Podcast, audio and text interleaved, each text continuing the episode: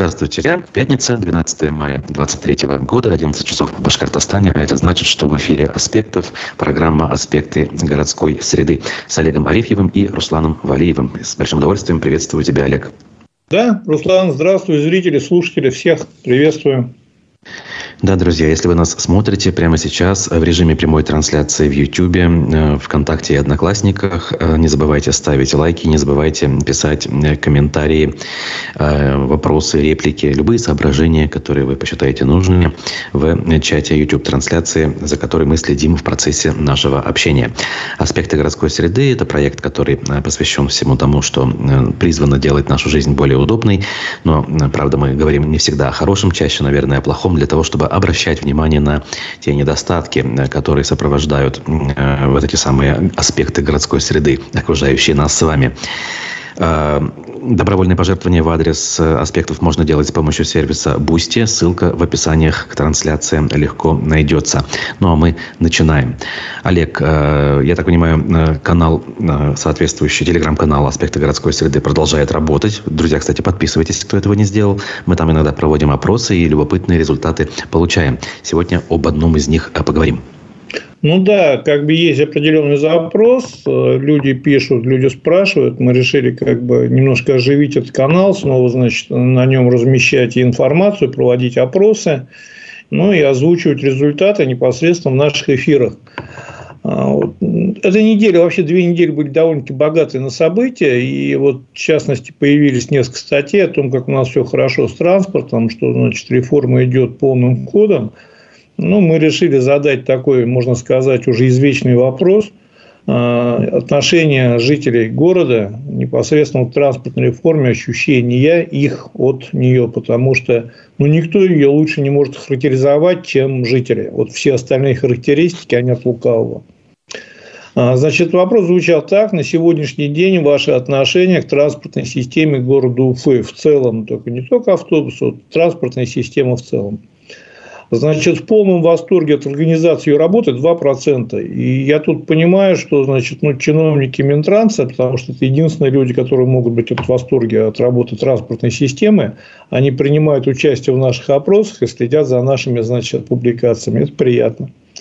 Потому что других я как-то очень сложно могу себе представить людей, кто в полном восторге. Тем более, что даже в Москве как бы, ну, нет идеальной системы, от которой можно быть в полном восторге. Просто она лучше или хуже. Значит, он, конечно, не идеален, но меня все устраивает. 14%. Я почему-то думал, будет больше, потому что ранее проводимые опросы, они как бы давали вот здесь результат чуть выше. То есть, люди были в целом как бы понимали, что есть определенные улучшения, есть куда стремиться, но не так все плохо, условно говоря. А, к сожалению, к его работе очень много вопросов, 34%, и он становится только хуже с каждым днем, 46%. То есть, ну, практически около 50% сказали, что с каждым днем он становится только хуже. Вот, несмотря на все победные значит, заявления, несмотря на то, что мы опять, и мы, кстати, сегодня их обсудим тоже, эти заявления, у нас сегодня много вообще тем. Ну и, значит, такой интересный пункт был, своя характеристика в комментариях к опросу 4%, но комментарий не написал никто.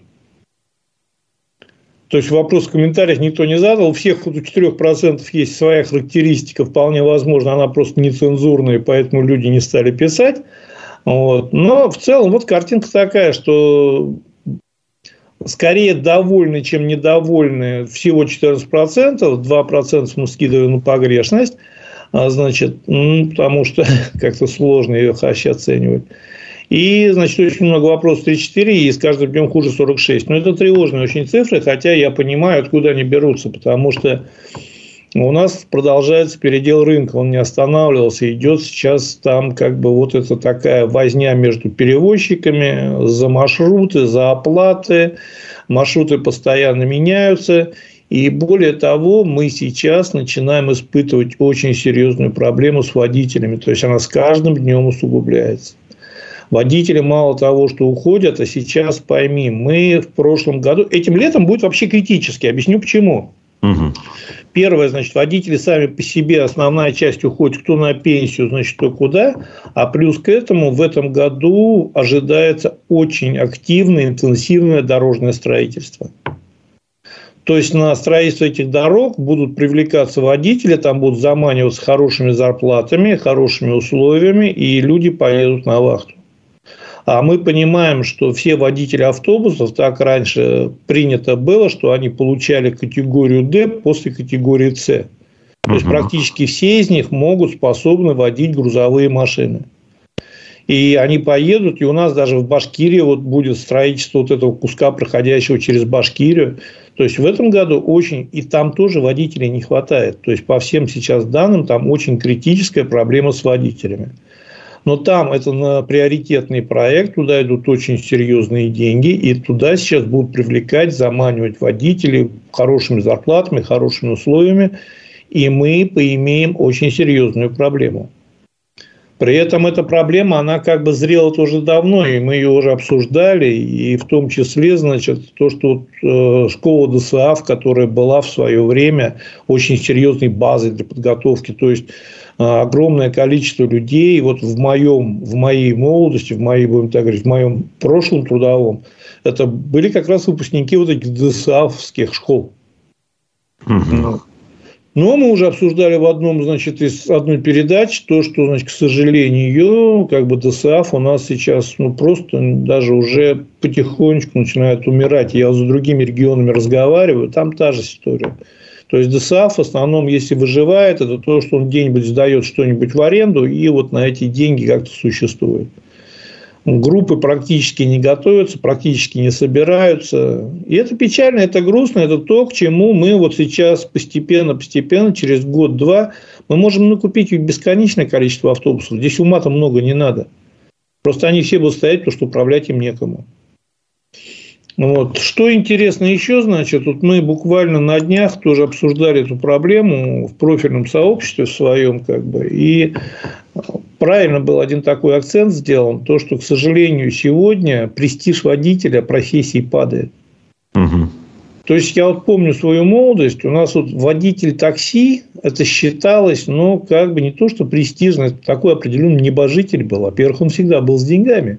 Угу. То есть, водители такси – это те люди, которые не бедствовали вообще. Ну, вот, это была престижная профессия. Кепка таксиста, когда таксист шел домой, давал детям во дворе ее потаскать, они друг у друга ее вырывали, потому что ну, это реально был престиж. Сегодня, вот смотри, я тоже по многим регионам наблюдаю, по городам, и по Уфе в том числе. Престиж э, водителя маршрутки, он на уровне дворника. Я не говорю, что профессия дворника плохая, но мы же понимаем, что как бы у нас люди не рождаются с желанием, с мыслью и не живут там в молодости с желанием стать дворниками. А почему? Потому что сейчас престиж падает, везут мигрантов. И вот чем больше мигрантов, тем более такое сложное отношение к профессии. У нас тоже сейчас много мигрантов за рулем, в такси, в автобусах. И скоро, знаешь, я уже не исключаю, что будут детей пугать. Будешь плохо учиться, будешь водителем маршрутки. Но как мы хотим, чтобы вот при такой, значит, вот, э, как говорится, очень низкой, будем так говорить, э, престижа профессии, туда люди стремились. Но нет, конечно, мы их не готовим, более того, мы их отпугиваем. А чиновники еще и настраивают против водителей. Потому что, смотри, вот мы сколько обсуждаем, у нас постоянно риторика чиновник какой? Маршрутки нелегалы, маршрутки варье, гоняют, подрезают, не хотят. То есть, создается такой образ врага. Ты понимаешь, вот, что вот водители да. маршруток – это все враги. Вот чиновники ничего не смогут с ними сделать, они стараются, защищают народ. И вот мы, мы как результат мы получаем все то, что мы получаем. При этом, смотри, вот очень интересно, буквально перед эфиром, сейчас вот еще не разбирался глубоко, вот увидел новость. В этом году в Башкирии количество ДТП с участием автобусов выросло почти на 20%. И сотрудники ГИБДД усилили рейды по водителям и перевозчикам. Многие из них не соблюдают правил дорожного движения. На 20% увеличилось ДТП с количеством автобусов в Башкирии. Но это критический показатель. Да. Почему? Потому что падает квалификация. Мы, мы, мы готовы сажать уже кого-нибудь, кого привезли, кого поймали, смогли приковать наручниками к рулю. тот и работает. Вот. И как бы вот заканчивая эту тему, к сожалению, грустно, мы будем вот так мониторить, я их буду сохранять, все эти опросы, и смотреть в динамике, потому что, я говорю, прошлые опросы давали более позитивный результат, когда момент был, когда мы купили большое количество новых автобусов, и народ вот как-то больше процент, как так с воодушевлением это воспринял и говорил, что да, есть проблемы, но смотрите, вот меняется, улучшается, есть надежда. А сейчас, видимо, эта надежда начала таять. Ну, кроме ну, что ожидаемо. У них Мы, кстати, прогнозировали, более... что оно так будет. Э, даже покупка это хорошо, но покупка это не панацея. Угу. Да, только оптимистически смотрят чиновники. Значит, ну, мы уже сказали про канал «Спектр городской среды», и там вопросы, мы сейчас будем каждую всю неделю собирать вопросы в этом в канале и в начале эфира отвечать, чтобы в конце не замотались. Вот. Сегодня вот начали мы только что эту практику, поэтому вопрос пока один, и на него я как-нибудь быстренько отвечу. Здравствуйте, почему инвестор на набережную не идет? Несмотря на то, что мы это обсуждали многократно, быстренько очень объясню. Первое, ему там делать нечего. Инвестору там нечего делать. Во-первых, мы уже говорили о том, что Значит, это вообще набережная, это э, создавалось изначально и строилось как гидротехническое сооружение, то есть не место развлечений, не место значит, привлечения трафика. И, соответственно, и планировка была такая, что там, да, можно гулять, можно еще что-то, но учитывая то, что труднодоступность города, то есть это либо сверху очень долго спускаться и обратно подниматься, вот если бы там была канатная дорога, тогда, конечно, да. Либо с монумента опять пешком очень далеко идти. То есть, вот как бы доступность набережной очень низкая и, более того, высокая сезонность. То есть, там какой-то бизнес только летом. Зимой только ресторанный бизнес. А ресторан там, ну, даже вот нормальный ресторан установить такой стационарный, как бы места не очень много. Вот. Поэтому инвестору там особо как бы делать нечего, и инвестор сам это понимает, его пытаются завлечь всякими послаблениями, но умный инвестор не особо верит в эти все обещания. И у меня вообще, честно говоря, вопросы. Я хочу, наверное, как раз вот этот вопрос мягко перекинуть на следующую передачу. Мы проведем в канале ряд опросов. И вообще давайте обсудим, а нам надо вообще на набережной какой-то центр притяжения может быть, сделать там какую-то зону спортивных вот велосипедистов, пусть там катаются, бегуны бегают, вот сделать как-то, а именно вот точку притяжения как таковую, как вот парк, единственное место, где можно погулять, я не знаю, вот я, мне кажется, я думаю, что ну, сложно там это сделать, тем более в Сипайлово у них своя набережная. Здесь в центре города жилых не так много, вот в принципе, как бы не совсем жилой район. Ехать с другого конца города. Давайте вот это обсудим, вот как бы следующую передачу. Мы проведем несколько опросов, выслушаем всех и, наверное, попробуем как бы подвести итоги, в том числе, вполне возможно, попробуем пригласить кого-то из тех, кто ответственен или имеет к этому отношение. Да, и да, просто вот для себя, как бы вот большинством определенных голосов, которые будут участвовать в обсуждении, просто понять, а нам надо это вообще нет, вот насколько это необходимо людям, жителям. Ну, на этом, значит, переходим уже теперь к новостям. Интересно, угу. но не очень. Значит, первое. А, всех взбудоражило, причем не только регионально, на региональном уровне СМИ. Значит, МУЭТ Уфы выставил на продажу автопарк предприятия 330, за 332 миллиона рублей. Ну, не совсем, конечно, это автопарк, это подвижной состав. А, вот. Автопарк все-таки автомобили. А, значит, в федеральных каналах я очень много видел, в федеральных изданиях, что вот мы все, закрывается трамвай, закрывается электротранспорт, финальная точка. Давайте сейчас еще раз объясню. Значит, реализация имущества – закономерное явление. То есть, банкротство, оно этим заканчиваться должно всегда. То есть, банкротство, оно можно его тянуть бесконечно и даже вечно, но логика любого банкротства – это в реализации имущества для покрытия, будем так говорить, э, долговых обязательств предприятия. В этом логика закона. То есть, рано или поздно это должно было произойти. В том, что его реализуют, можете даже не переживать, его никому не продадут, это имущество. Почему? Потому что у, даже не вопрос цены. Вот в этот лот собрали довольно-таки живые троллейбусы, трамваи. И если как бы их немножко там подвинуть в цене, потому что цена завышена, изрядно завышена, но даже если по этой цене рассматривать, что купит другой город более свежую технику себе, это невозможно. Объясню почему. Лот торгуется с условием, что это социально значимое имущество. Угу. Соответственно, человек, купивший эти трамваи и троллейбусы, он обязан будет продолжать на них возить по Уфе жителей. А здесь абсурд в чем еще заключается? Торгуют электротранспорт отдельно от инфраструктуры. То есть, если ты его купишь, у тебя ни рельс нет, ни контактной сети, ничего нету.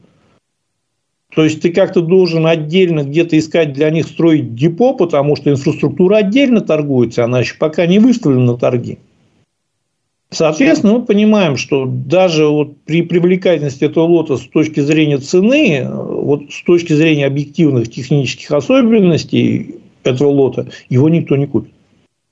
Соответственно, что будет происходить дальше, чтобы люди тоже сильно не переживали, что завтра электротранспорт закроется. К сожалению, наше предсказание, что он закроется, но будем надеяться, что не завтра. Значит, три раза проходят эти торги по закону. Закон о банкротстве гласит следующее, что три раза проходят торги с понижением. После, значит, если три раза никто не заявился на это имущество, оно предлагается кредиторам. Причем сохранение социальной значимости и обременения продолжения деятельности.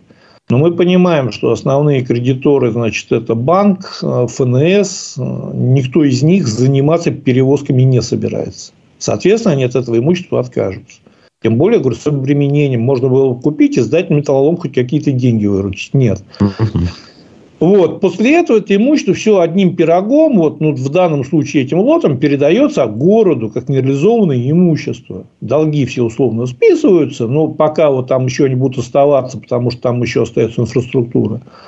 А это имущество все можно передать МУПУИТу снова в доверительное управление, как муниципальному унитарному предприятию. И, соответственно, это муниципальное предприятие начнет как бы с нового листа накапливать долги и проблемы, которые уже начинают накапливать. Значит, поэтому вот нету ничего в этой новости такого как бы знаменательного. Я понимаю, что новость настолько больная и вообще-то место настолько больное, что просто его задев, уже люди реагируют. Потому что для многих электротранспорт, вот я просто скажу по своему примеру, у меня много знакомых людей, которые им пользуются. То есть, э, они либо живут в таких местах, либо, значит, просто вот им удобно и им нужно. А если еще сделать, да, они, они даже согласны пользоваться тем, что есть, их даже устраивает это. Привыкли, вот. как-никак, годами.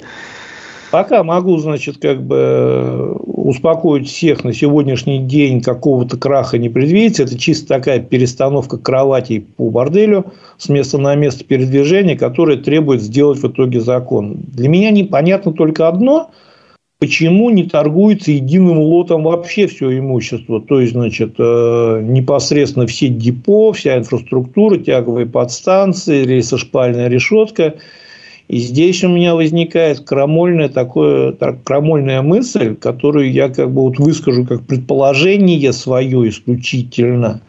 Я не исключаю, что в итоге инфраструктуру тоже раздробят на куски, и часть не будет социально значимой и где-то что-то куда-то может из этого. Ну, потому что я просто не вижу смысла иначе вот дробить это имущество на куски. Его можно было и нужно было, и в свое время а, рыбалка Данил, он выставлял его и оценивал как единый лот. То есть, вот выбрал подвижной состав самый необходимый, нужный, а, и вместе с ним торговалась инфраструктура. Сейчас это зачем-то разделили. Вот объяснимого какого-то либо затянуть что-то, либо вот в итоге раздробить все-таки инфраструктуру в том числе. Будем посмотреть, будем наблюдать, всем будем сообщать об этом, но Значит, смотри, еще один момент. Сегодня вот существующая конструкция какая? Банкрот МОЭД, а хозяйственную деятельность осуществляет УИД. Вот, угу. Это две разные абсолютно юридических лица, причем УИД взял в аренду ну, значит, это имущество и на нем осуществляет хозяйственную деятельность. По-хорошему, эту конструкцию можно тянуть бесконечно. То есть, как бы постоянно продлять ситуацию банкротства, но пока все имущество является конкурсной массой, с нами не будет вести разговор ни один инвестор, ни о концессии, ни о каких-то там... Потому что, ну, как-то сложно. Любая концессия – это передача имущества в управление. А у нас имущество сейчас все в конкурсной массе. Так, ага. Поэтому, но опять же, если бы мы вели разговор о том, что мы готовимся к концессии, тогда бы в первую очередь как раз бы выставлять на торги имело бы смысл инфраструктура, а не трамваи и троллейбусы. В общем, будем наблюдать. История интересная, история как бы сложная, но она идет пока своим ходом. То есть, здесь нет ничего такого, что вот как люди посмотрели, что сейчас все продадут трамваи, все станет. Нет, в ближайшем будущем пока ничего электротранспорту не грозит, не переживайте. Дальше, значит, еще одна новость. Вообще, говорю, эти две недели были богатые на новости, и дай бог сегодня хотя бы половину успеть обсудить. Угу. Правительство республики внесло изменения в прогнозный план приватизации, включив в него ГУП «Башавтотранс». Да, вот это важно. Так. Здесь интересная очень история. Вообще с приватизацией этого ГУПа, то, что она будет необходимой, то, что до 2025 года его надо приватизировать, это федеральное законодательство. То есть, это не наше такое решение на месте, что вот а мы решили приватизировать ГУП. Нет, более того, на уровне республики от этого даже пытались как-то отвязаться, попытались внести ГУП в список предприятий, не подлежащих приватизации. Но, значит, им заметили сверху, что никаких исключений быть не может, потому что все предприятия, все унитарные предприятия, работающие на высококонкурентных рынках, они подлежат приватизации. То есть, вот в этой логике МУПУИ можно не приватизировать, потому что у него конкурентов на рынке нету. То есть, вот он один осуществляет э, перевозки электротранспортом, обладает инфраструктурой и всем остальным. А Баштатранс – высокий конкурентный рынок – и его приватизировать надо однозначно. Вопрос в том, что как приватизация, я не знаю, я не могу сейчас как бы судить, но у меня вот есть такое ощущение, есть процентно 90 процентной гарантии, что это будет приватизация монетарного предприятия самим государством. То есть, это появится в результате акционерного общества со стопроцентным участием государства. Да, да, да, я тоже так думаю. Почему-то другого варианта даже представить невозможно в нынешних реалиях. Ты знаешь, я, кстати, боюсь и не исключаю, что определенных, вот как бы, понимаешь, очень много происходит событий, которые нету времени глубоко вникать, к сожалению. Вот мы поговорим дальше про убытки Башавтотранса тоже, которые такие интересным очень образом нарисовались за счет э, ускоренной амортизации, там, либо не ускоренной, за счет амортизации имущества. Но пока вот есть такое значит, понимание, что это будет стопроцентное акционерное общество с стопроцентным участием государства, и здесь у всех возникает вопрос, что поменяется. А поменяется очень серьезно и очень многое. Значит, смотри, объясню. Э, унитарное предприятие имеет возможность получать э, льготные городские там, бюджетные кредиты, субсидии, еще что-то. Акционерное общество все это получать не имеет права. Акционерное общество – это коммерческая структура, которая работает по законам коммерческого рынка, не унитарного предприятия, не унитарных предприятий государственных, а по законам коммерческого рынка. Соответственно, какие-либо вот такие вот хитрые схемы по их поддержке за счет бюджета через какие-то, это очень сложно. Более того, там уже практически везде должны быть конкурсные процедуры даже получения от государства каких-либо денег. Сейчас это практически без конкурса можно проводить. Там будет очень сложно все. Без государственной мощной поддержки, а сейчас она осуществляется на очень серьезном уровне, а Башта-Транс не жизнеспособен сегодня. Поэтому, если мы сейчас переводим в акционерное общество, то мы должны понимать, вот, э, а по закону с 1 января 2025 ни одного унитарного предприятия быть не должно, либо в противном случае их по суду ликвидируют. Вот. Мы должны понимать, как к 2025 году мы будем значит, анонсировать, потому что мы сколько с тобой слышали разговоры про брутоконтракты, что вот завтра мы года три уже, да? Да-да-да, именно так. так. Вот, а Брутоконтрактов нет, более того, все понимают, что Баштатранс не факт, что брутоконтракты вывезет, точнее, выживет на эти деньги. Потому что затрат у них намного больше, чем как бы по брутоконтракту оплата предусмотрена. Угу. Вот, поэтому то, что, значит, как предполагают местные определенные эксперты, которых я не понял, кто, но так написано, что это коммерциализация предприятия пойдет ему на пользу? Боюсь, нет. Он станет более конкурентоспособным. Никогда он не был конкурентоспособным, всегда он регулировался за счет административного ресурса и никогда как бы вот именно конкуренция никакой не испытывал к себе вообще. Поэтому для него это будет намного сложно, намного сложнее выживать дальше, жить и существовать. Что получится, не знаю, посмотрим. Вот. Но, да, значит, еще один момент. Сама процедура очень непростая. Почему? Потому что с их уставным фондом приватизация в ООО недопустима, только в акционерное общество, и с их уставным фондом это двухэтапная. А, еще один момент. После того, как это станет акционерным обществом со стопроцентным участием государства, больше вот так автобусы передавать им возможности уже не будет. Вот, главное, то, что сейчас делается. И отдавать бесконечное количество. А автобусы, как мы с тобой уже обсуждали, тем более сегодняшние антисанкцион, антисанкционные, они довольно-таки слабенькие. И как бы к ним очень много вопросов по качеству сборки, по их эксплуатационным через 2-3 года вот у нас вместо ГУПа будет акционерное общество, ну, Башта Транс, либо как-то еще по-другому. А автобусам уже никто просто так дать не сможет. И, будем, и вопрос, а как мы будем обновлять парк? Но ну, на этот вопрос я боюсь... Схемы. У нас же схемы-то придумывать умеют, какие-то новые появятся. Там как раз вот схема. Дело в том, что это-то и делается, в том числе, почему вообще такая война с унитарными предприятиями началась. Все понимают, что за счет этих унитарных предприятий, там вообще, конечно, внутри них творится бардак, который очень сложно следить, проследить, и через них можно качать бюджетные средства. А после того, как становится акционерным обществом, все становится намного сложнее. Там другой контроль, другое отношение, даже несмотря на социальную значимость. Это вот и, в принципе, почему начала объявлена была война вот этим унитарным, потому что все понимали, что часто они используются, мы не будем ничего утверждать про Башевство транс, но часто они используются именно как вот такие механизмы для выкачивания бюджетных средств. Угу. Поэтому схему-то, конечно, придумают. Вопрос, сколько она проживет и кто за это сядет. Хотя у нас уже сажать, честно говоря, в Башкирии мало кого осталось. Почти всех.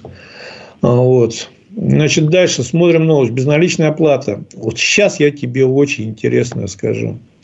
Значит, первое. В парламенте депутаты Государственного собрания рассмотрят законопроект, устанавливающий обязанность перевозчиков обеспечить пассажиров возможностью электронной оплаты через терминал.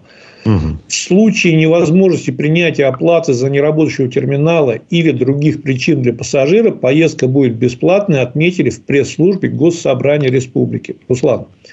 29 января 2021 года Романов Олег Николаевич, будучи у нас в эфире, мы ему задали вопрос, а почему не сделать так, что если... Я этот эфир нашел, я его просмотрел еще раз.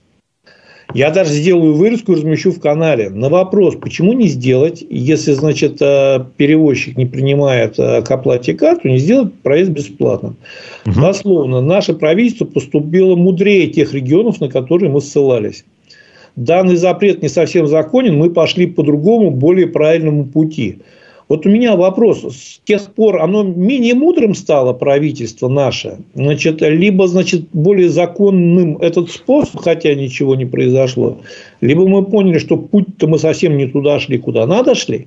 Этот вопрос мы задавали, еще раз говорю, начало, январь, 29 января эфир был. От «Эхо Москвы» тогда еще, значит, «Эхо э, Москвы» Уфе была программа.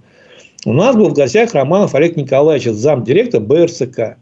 Мы ему задавали именно этот вопрос. Почему-то вот прошло два года, и теперь, значит, причем он должен вступить в силу с, 20, с 1 января 2024 года, то есть ровно три года с того момента, как мы задали этот вопрос. И тогда нам объясняли, что делать это нецелесообразно, наше правительство более мудрое, пошло по более правильному пути. Господа, может быть, сразу нас слушать, и проще будет. Не надо будет потом через 2-3 года. Значит, само решение, ты знаешь, вот оно с одной стороны правильное. То есть, конечно, понятно, что заворачивают. И тогда мы говорили, что это относительно правильное решение, которое ну, снимет с одной стороны вот эту возможность у перевозчиков делать вид, что терминал сломался, еще что-то сломалось. Вот. Господа, без работающего терминала вы не должны быть на линии. То есть вы должны обязаны обеспечить э, прием безналичной оплаты. Проблема в другом. А я не видел пока этого постановления. Я не знаю, что это напишут. Вполне возможно, напишут что-то такое, что как бы не будет не совсем соответствовать законности. В том числе. Если обязанность принимать банковскую карту есть у всех, то обязанности принимать карту транспортную нет ни у кого законодательно. Это исключительно добрая воля перевозчика. И обязать законодательно невозможно. Но пока Если... соответствующие поправки Дума не примет. Но это Хоть, как бы чтобы понимаем. она не приняла, транспортная карта, это является, условно говоря, понимаешь, как тебе сказать, она вообще презентуется как инструмент, с помощью которого можно оптимизировать затраты на проезд. Ага. То есть, вот транспортная карта, на которой вот Москва, чем тройка славится? По тройке дешевле, по тройке настроены определенные механизмы, значит, как бы там билетного меню, там столько-то поездок бесплатно, дневной э, проездной, часовой проездной, то есть много вариантов поездок разных. При этом все вот эти скидки и удешевления идут за счет системы, не за счет перевозчика. И это правильно, и это логично. Поэтому перевозчик с огромным удовольствием принимает эту карту, никаких проблем не видит. Потому что система, которая является оператором платежным, ему возмещает ну, определенную стоимость проезда, который его устраивает. У нас что происходит? У нас, во-первых, Алгат, мы с тобой пропустили, не пропустили тему, э, перестала быть пилотным проектом спустя 3 или 4 года. Да, да, да, вы сказали об этом. И, и объяснили, в чем подвох, как бы странно да. очень. Ага. Так вот, они сейчас перестали быть пилотным проектом, то есть это совершенно автономный коммерческий как бы проект. Но, э, и опять же, вот в нашем же эфире, опять же, Романов Олег Николаевич, он прямо сказал, мы там задали ему прямой вопрос, я специально подниму эту передачу в записи. За чей счет скидку осуществляет перевозчик? Он сказал, ну, конечно, за счет перевозчиков. То есть, смотри, значит, есть установлена цена проезда, которую как бы государство утвердило, и вот к этой сумме оно доплачивает либо по бруту контракту, либо по соглашению до экономически обоснованной цены. Чтобы перевозчик мог работать, он не загнулся, не был в убытках. Так вот, у нас берут с карты Алга и делают скидку за счет перевозчика, то есть, соответственно, за счет его прибыли или даже за счет его возможности обновлять или обслуживать парк. Когда все говорят, что смотрите, по Алге дешевле ездить. Понимаете, не дешевле. Э, дешевле делает вам перевозчик, но ему это все субсидируется из бюджета. Вот для чего это делается, мало кто может понять. Потому что, значит, Алга, в принципе, если бы это был как бы проект государства, и за счет него государство субсидировало и перевозчика, и пассажиров, значит, делая более дешевый э, проезд. Но Алга – это частный проект, по сути, коммерческий. Сейчас переставший быть э, пилотным. И вот эта алга почему-то Башавтотранс и МУЭД делают по ней скидки. Почему и для чего, никто объяснить не сможет. И я думаю, что в обозримом будущем все-таки придется, наверное, либо в прокуратуре, либо где-то это объяснять. Логично, да. В общем, как бы мне понравилось, наше правительство поступило мудрее, и тут выяснилось, что как бы мы уже и совсем другую сторону пошли резко. Ну, что еще можно сказать здесь? Вообще, в принципе, конечно, безналичная форма оплаты, ну, очень удобная. Я пользуюсь ей давно и как бы вообще уже даже мелочи не ношу в карманах. Но ее сделать надо удобной, правильно настроенной, потому что есть проблемы не только в Уфе. Я рассказывал, по-моему, в нашем эфире, что я в Санкт-Петербурге пытался два раза проехать и два раза не смог рассчитаться банковской картой. Да, да, Поэтому, это. Угу. Да, конечно, нам надо вводить более активно безналичную оплату, конечно, надо обеспечивать. Единственное, что я боюсь, то, что сейчас после того, как введут этот закон, вступит в действие, вот, почувствовав определенные права, пассажиры их начнут качать по поводу и без, как это, к сожалению, у нас очень часто бывает – а, перевозчик, то есть возникнет, будет еще более сильно нарастать конфликт между пассажирами и перевозчиками, который так сегодня культивируется и насаждается сверхчиновниками. Вот. А в результате этого конфликта мы будем видеть периодические выливания в эти в драки, в скандалы. Значит, а почему вы не оплатили, а я не должна? Сложная очень история.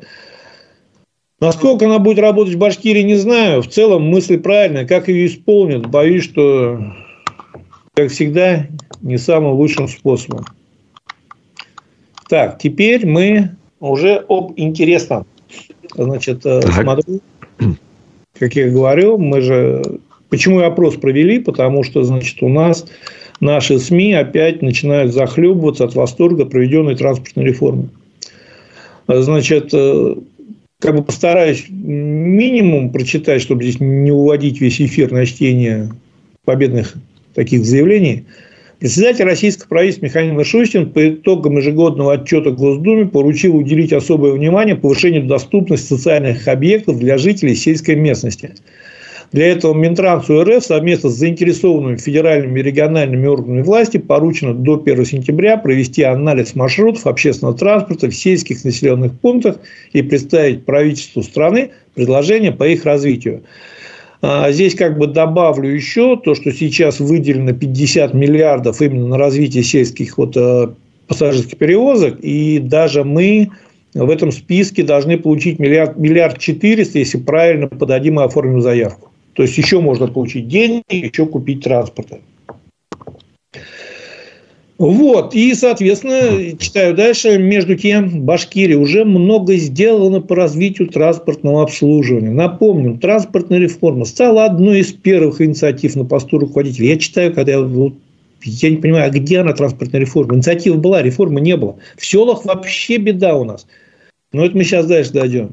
Здесь Техас, что ли, какой-то, эту устаревшую знаменитую фразу он сказал 15 октября 2018 года. В тот день новый глава Башкирии объявил, что рынок пассажирских перевозок прежним не будет. Стал хуже, к сожалению, как многие замечают. Вот.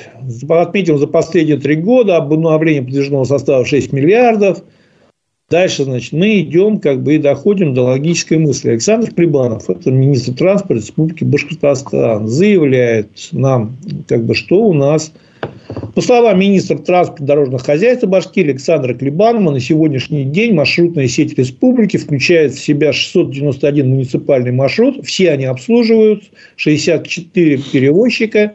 Транспортным сообщением охвачено 3668 населенных пунктов. Вот теперь я давай как бы тебе расскажу, что происходит на самом деле. Первое. Да, понять. В республике и населенных пунктов-то больше. Только официально 4482 населенных пункта.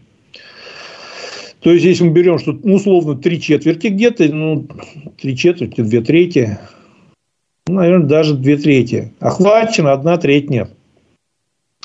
Дальше, что считается охваченным транспортным обслуживанием населения. То есть, если в радиусе трех километров от вашего населенного пункта есть остановочный пункт, ваш населенный пункт считается охваченным. Угу. То есть, вот идет трасса, допустим, причем неважно, кто через этот э, остановочный пункт проезжает и останавливается. Допустим, идет э, автобус Телетамак Уфа, и есть где-то по дороге остановка. В радиусе трех километров от этой остановки все населенные пункты считаются по стандарту охваченным транспортным обслуживанием. Как человек эти три километра пройдет, и сколько там автобусов он пройдет раз в год, подойдет он битком, или человек через должен быть три километра обратно идти не сможет садить. Поэтому у нас, когда вы едете на дороге, всегда стоят, голосуют люди, потому что уехать им не на чем – они доехали до трассы, им как-то надо уезжать с этой трассы. Поэтому сейчас вообще интересная ситуация. Сейчас не надо много мутацию и лукавить для того, чтобы исполнить это поручение. Очень быстро проложил несколько маршрутов, которые покрывают там радиусом 3 километра вот эти оставшиеся пункты. И просто там по документам даже. Мы же опять не знаем вот из этих маршрутов, сколько из реально работает. Потому что у нас мы знаем, что сейчас очень большое количество маршрутов именно в сельской местности на торги не состоялись. То есть, никто не заявился, желающих не было. Маршрут есть, остановка есть, автобус не ходит. Ну вот, поэтому как бы сейчас очень просто, я думаю, и боюсь, что, как всегда, будет так, что просто нарисуют, значит, дополнительные маршруты, которые как бы будут охватывать радиусом 3 километров неохваченные пункты населенные. По документам пустят там два. Причем, самое интересное, значит, а, Ради Фаритович, как ранее Ради Фаритович Хабиров, проблемы с доступностью пассажирского транспорта в регионах республики он регулярно обсуждает с главами администраций. Глава администрации вообще ни рычагов, ни ресурсов, нет ничего. Что с ними обсуждать, вообще непонятно. Для этого есть Минтранс, который должен этим заниматься, и как бы не глава администрации. поставил задачу организовать автобусное сообщение деревень с численностью населения 500 человек до райцентров.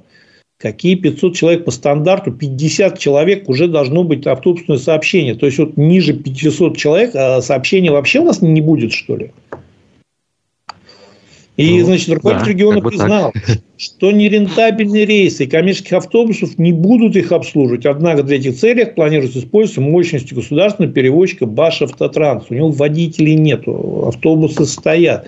Какие мощности? При этом непонятно. Башавтотранс сейчас воюет с нелегалами на популярных маршрутах. Я всегда спрашивал, и, кстати, вопрос, который мне никто не смог ответить, я говорю, зачем вы воюете с нелегалами на популярных маршрутах, при этом теряя поток, теряя доход, и вы все равно пытаясь получить дотации, когда вы можете легализовать тех перевозчиков, которые работают, а сами идти вот на эти непопулярные маршруты с теми же самыми дотациями.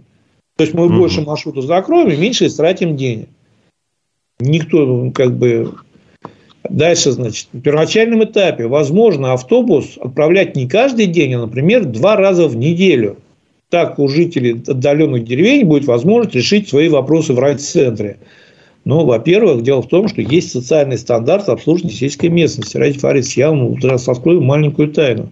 С 1 июля, который он вступает в действие, будет строго регламентирован. Населенные пункты, где живут более 50 человек, но менее 100, автобус может ходить два раза в неделю. Больше 100, не меньше 5 раз в неделю.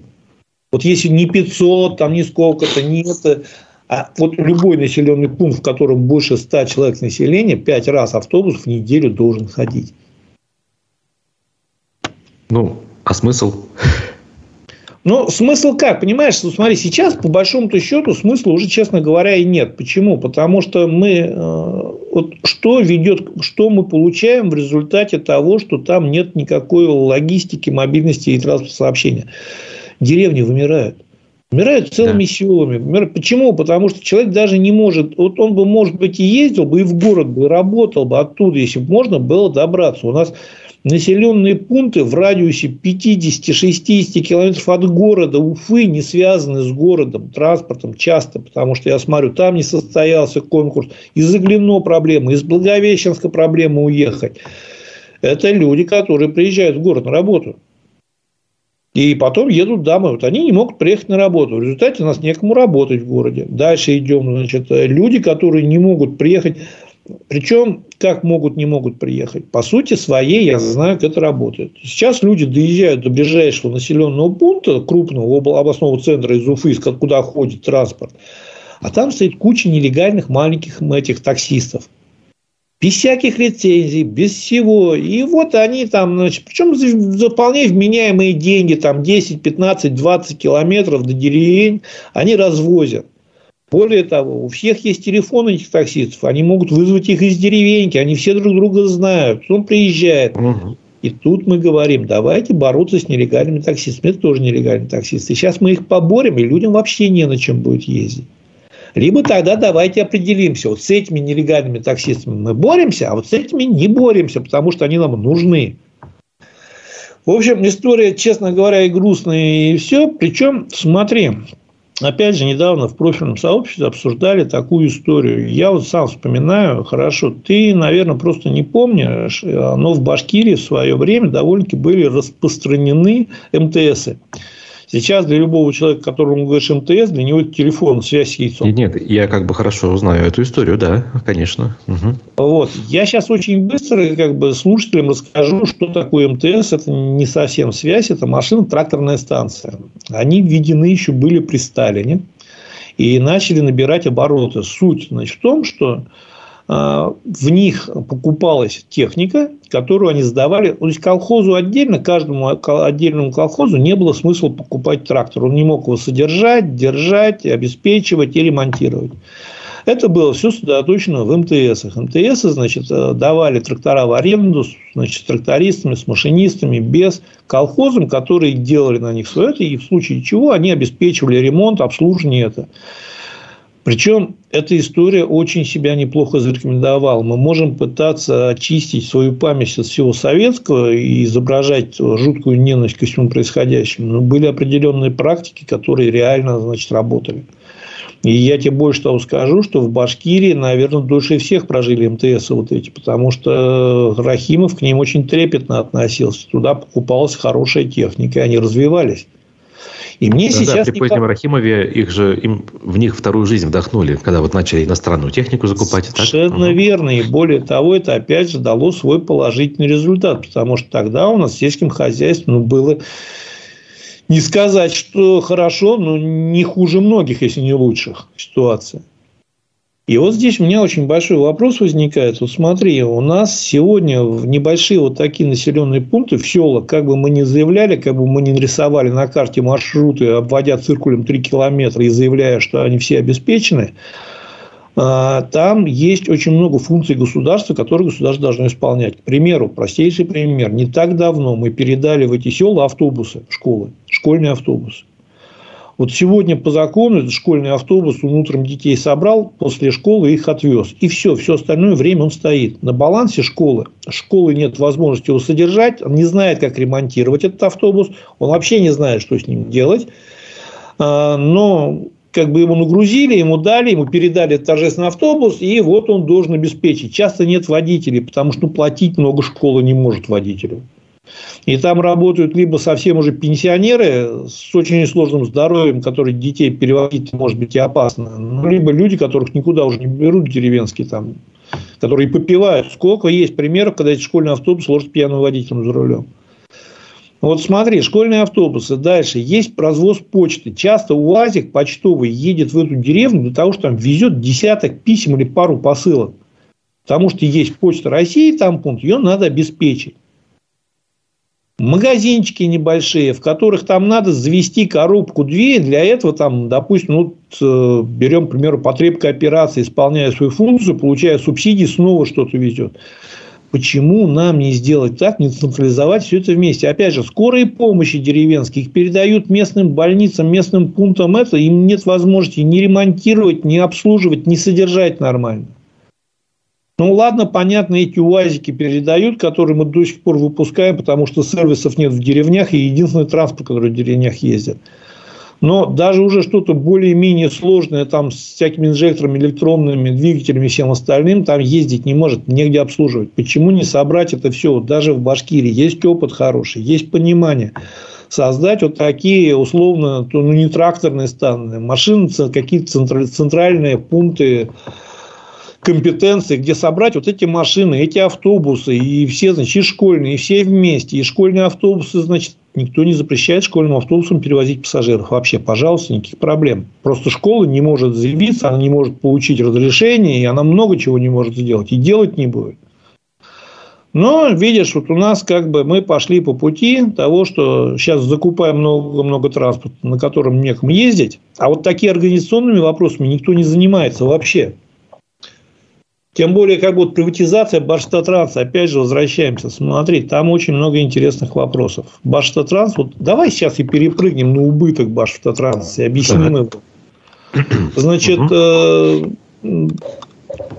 на днях, когда несколько дней назад появилась в прессе информация о том, что Башстатранс генерировал около миллиарда убыток. А буквально через пару там, дней появились объяснения Баштатранса. Я когда услышал, меня говорю, вообще как бы логика треснула полностью. Баштатранс объяснил, что этот убыток вы не переживайте, он бумажный убыток. Это как бы вот убыток, связанный с, аморти... с начислением амортизации на автобусы. И что мы его никуда не платим, то есть это убыток не убыток. Давай я сейчас объясню тебе и всем, значит, нашим слушателям, что такое амортизация и почему это реальный убыток. Ты покупаешь, условно, я сейчас очень упрощенный с цифрами, с функциями, чтобы просто было понятно. Ты покупаешь какой-то станок за 100 рублей. Вот этот станок способен произвести 10 каких-то деталей. Вот, себе, вот амортизация на каждой детали будет 10 рублей в себестоимости уже. Почему? Потому что если ты это не учитываешь, ты купил станок, 100 рублей вложил, продал по рублю 10 деталей, заработал 10 рублей. Станок дальше не работает, ты 100 рублей выкинул. Угу. То есть, соответственно, ты сработал в минус, а тебе надо новый станок покупать, а у тебя этих денег нету, потому что ты их не заложил у себя. Это тебе убыток бумажный, который ты не считаешь. Соответственно, чтобы у тебя эта деталь как-то более-менее тебя купала, вот 10 рублей изначально там заложено, значит, как бы...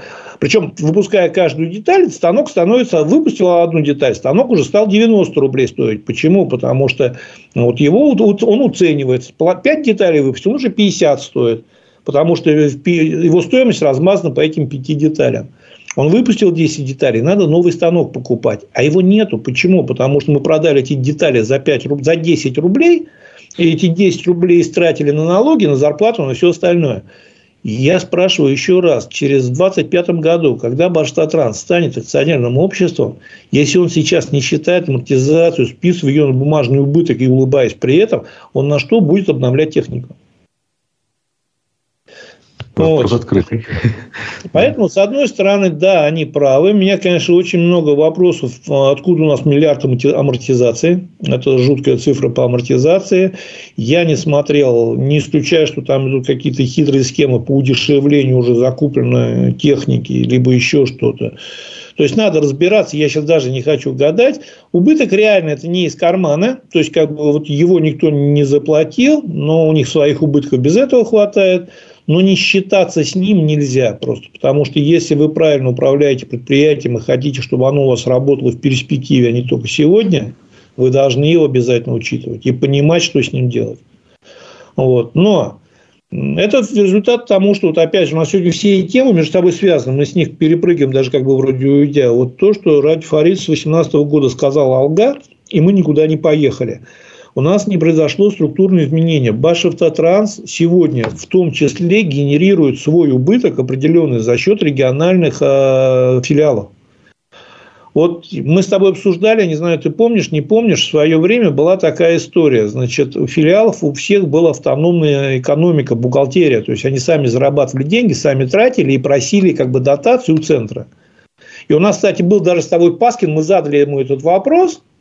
Вот. Он как бы ответил, сейчас неохота воспринимать, поднимать это и снова обсуждать, просто я сейчас продолжу свою мысль. Произошло что? Эти филиалы, когда их объединили на один счет, у них прибыль показывать вообще потеряла какой-либо смысл. Как бы они хорошо не работали, какую бы прибыль они не заработали, у них ее заберет центральный Башта и даже спасибо не скажет. Зачем при этом при таком, будем так говорить, экономическом построении показывать какую-то прибыль. Они генерируют убытки, тем более у нас есть логика, что общественный транспорт убыточен, поэтому убыток может быть любой.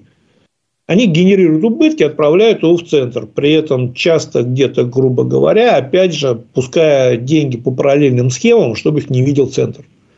Вот при такой логике у нас филиалы всегда будут убыточны. Всегда. И будут тащить с собой убыток Башштатранса в целом. Вот надо было, и тогда уже мы с тобой обсуждали и сколько раз говорили, надо было выпускать эти филиалы в самостоятельное плавание. Они точно так же могли получать дотации, как Башштатранс, просто уже на своем автономном э, как бы, плавании и на своей экономике, и имея какую-то уже стимул уже вытаскивать из ноля, из убытков свое предприятие. При этом мы понимаем, что все эти филиалы работают в тесном контакте с местными администрациями. Дайте им свободу вот местным администрациям общаться с филиалом, несмотря на верх, а филиалу с местной администрацией. Дайте им помогите обновить технику, и они будут больше работать намного эффективнее Башта-Транс. Кстати, самое интересное, опять же, про приватизацию. Про... Когда Ради Фаридович пришел на царствие, вот, значит, он сразу сказал, что я тогда Баштатранс готовили к приватизации. Почему-то всем объясняли, что его хотят продать или ликвидировать, но в реальности его готовили к приватизации, освобождая от всех непрофильных лишних активов. И Ради Фарич тогда пришел и сказал, я спасу Баштатранс, не дам его приватизировать. А вот опять же прошло там 5 или сколько, 6 лет, и мы сами вынуждены его приватизировать, потому что это, оказывается, политика государства. Ну и что у нас еще время есть? Я уже сказал, что нам миллиард четыреста как бы выделяют. Просто у нас есть куча тем еще, но они все такие как бы, как бы, как бы, как бы крупные. Такси. Вот, кстати, тоже самое интересное. Не так давно был, значит, на федеральном уровне принят закон такси. Сразу во всех регионах пошла вот эта вот волна что мы должны свое законодательство местное привести в соответствие с федеральным. Значит, угу. прошло несколько совещаний в Минтрансе, и, значит, подготовлены изменения, значит, подготовлены изменения, вступившие в силу федеральный закон об организации перевозок пассажиров легковым такси. Суть в чем? Значит, для повышения качества чем-нибудь качество вообще не понимаю. Для повышения качества перевозок и безопасности пассажиров планируется ввести региональный реестр перевозчиков, реестр легковых такси, реестр служб заказа такси. Создать э, их предполагается использованием информационной федеральной базы данных. Также установлен порядок выдачи разрешения, отказа, представления на деятельность по перевозке легковым такси. Плюс, значит, единая цветовая гамма, белое, желтое, и, значит, требования к двигателю не ниже Евро-3 и оснащено аппаратурой спутниковая ГЛОНАСС. Вопрос первый, очень большой. А вообще все понимают, что будет с такси после этого в республике? Объясню. Этот закон, в принципе, принимался, как и многие законы, глядя на Москву. Почему? Потому что в Москве идет очень серьезная война между значит, крупными таксопарками, которые накупили машин, и которым сейчас просубсидировали покупку этих москвичей третьих, которых раскрасили в желтый и белый цвет, и идет война с нелегалами. Ну, не, не то, что нелегалами, легальными перевозчиками, но которые как бы подрабатывают, не являются основным их доходом. Это, они подрабатывают на своих машинах, и они увозят клиентов и доход у этих вот крупных транспортных предприятий. Их пытаются любой ценой ограничить. Вот в частности, допустим, желтые и белые цвета. Понятно, что многие перекрашивать свои машины не будут. И если сделать запрет, они уйдут. Москва, да, ей это интересно. Санкт-Петербургу отчасти тоже. А у нас в городе, ну, давай откровенно, ты, вот я пользовался такси сам, из 10 вызванных машин одна или две приезжали бело-желтые в расцветке таксопарка. Угу, Все остальные да. приезжали обычного цвета, потому что это люди получают дополнительный заработок, выходя либо после работы, либо в выходной, кто работает. Они подключаются к агрегатору, они получают, кто у нас, зачем нам с ними воевать. Вот я еще раз говорю, те таксисты, которые сегодня обеспечивают сельскую логистику, до которой у нас не доходят руки, которые у нас только на бумаге цветет и пахнет, вот их тоже всех в желтый и белый цвет перекрашивать. Единственное, значит, надежда на то, что у нас все-таки как бы у чиновников хватит ума и эти поправки останутся. Причем единоцветие ввести пытаются не первый раз. И всегда... Не в первый раз, да. Я вот хочу вспомнить, лет пять назад это уже широко да, обсуждалось. Потому что это всегда шло с Москвы, и в Москве постоянно шла война, Моск... москвичи задавали моду, а регионы, понимая, что у них ничего не получится, просто игнорировали. Вот насколько сейчас будут значит, следовать до буквы этому требованию, либо, значит, все-таки... Вообще, опять же, вот у нас очень такая интересная логика. Мы всегда воюем с нелегальными, такси... с нелегальными перевозчиками, причем не обязательно таксистами. В большинстве своем это происходит на маршрутах вот как раз межмуниципальных, сельских, деревенских, которые, как бы, по утверждениям Ради Флоридовича, никто не ездит и невыгодно я никогда не мог понять, зачем нам с ними воевать. У нас сегодня нет ресурса, чтобы обеспечить транспортной доступностью все эти села, все эти поселки, все эти города. Я понимаю, в город, да, там есть определенная потребность. Но мы считаем почему-то, мы даже вот все сказку придумали, что нам мешают сделать транспортную реформу именно нелегалы. И мы с ними воюем. Причем раза два-три мы уже отчитывались о победе над ними. А потом они снова восставали – и мы снова, значит, с ними начинали бороться активно. Господа, сегодняшний, вот вообще, сегодня я задал, опять же, в профильном сообществе вопрос, я говорю, а что такое нелегал? Никто не смог четко сформулировать понятие нелегального перевозчика. Вот простой пример. Как бы, как мне говорят, нелегальный перевозчик – это который работает на, значит, на линии городских перевозок без маршрутной карты. Я скажу, половина, если не больше наших перевозчиков выпускала половину автобусов с маршрутными картами, а половину без маршрутных карт. Вот они как? Они легальные, они полулегальные. Или вот а, допустим, перевозчик один маршрут работает с маршрутными картами, а другой он поставил нелегальный. Он перевозчик все-таки легальный, либо нелегальный в итоге. И мы вот как бы не понимая, с чем боремся, объявляем, так, вижу время, да, объявляем войну. Значит, еще раз хочу сказать, господа, канал, значит, э, аспекты городской среды, вопросы, все поднимем вопросы, на все ответим. Какие попроще, ответим сразу в канале. Опросы, участвуйте. Всех благодарю. Да, и тем, э, кто написал комментарии, отдельное спасибо. Розалия, Марат, вот э, пишут не так много, но в любом случае спасибо за моральную поддержку.